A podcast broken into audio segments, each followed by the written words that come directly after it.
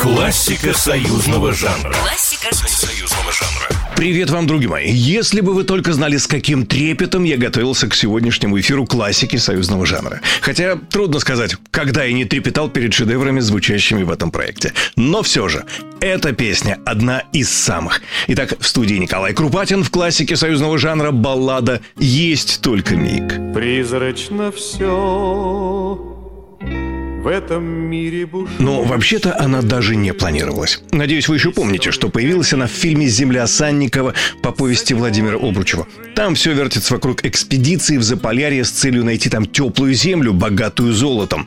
В процессе подбора команды на горизонте появляется офицер Евгений Крестовский, довольно бедовый тип, который в конце концов все-таки жертвует собой для спасения товарища. Так вот, изначально этого офицера должен был играть Владимир Высоцкий. И как как и следовало ожидать, он практически сразу написал несколько песен и для своего героя, и для всего фильма. В какой-то момент официальный композитор фильма Александр Зацепин даже занервничал, поскольку он никогда и никого не брал к себе в соавторы. Но беда пришла к Владимиру Семеновичу, как говорится, откуда не ждал. На радио «Немецкая волна» вышел большой материал о кумире советских граждан Владимире Высоцком, где о нем говорили как об убежденном борце с советским режимом и диссиденте.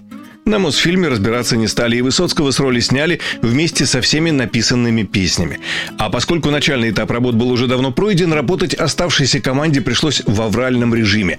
Александру Зацепину пришлось, кроме новой музыки к фильму, воспользоваться старыми консервами. Тогда и пригодилась мелодия, написанная еще для довольно экспериментальной утопической советской опереты «Золотые ключи». Вдохновившись сценарием, описанием офицера Евгения Крестовского, роль которого уже была доверена Олегу Далю, и мелодией, Леонид Дербенев написал свои потрясающие стихи.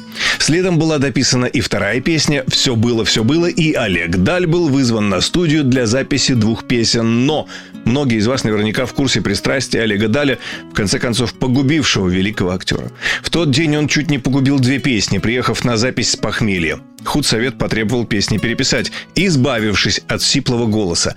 Спеть вместо Дали пригласили Валерия Золотухина. Он голосом очень даже подходил. Но поскольку сцены с песнями уже были сняты, Золотухин никак не мог попасть в движение губ Олега Даля. И лишь после второй неудачи Зацепин вспомнил о работающем буквально от бедра Олеге Анофриеве. Очень переживавший за Олега Дали Анофриев поначалу отказывался от записи, опасаясь, что это окончательно сломает актера, но Зацепин и съемочная группа буквально взмолились, поскольку фильм надо было сдавать срочно.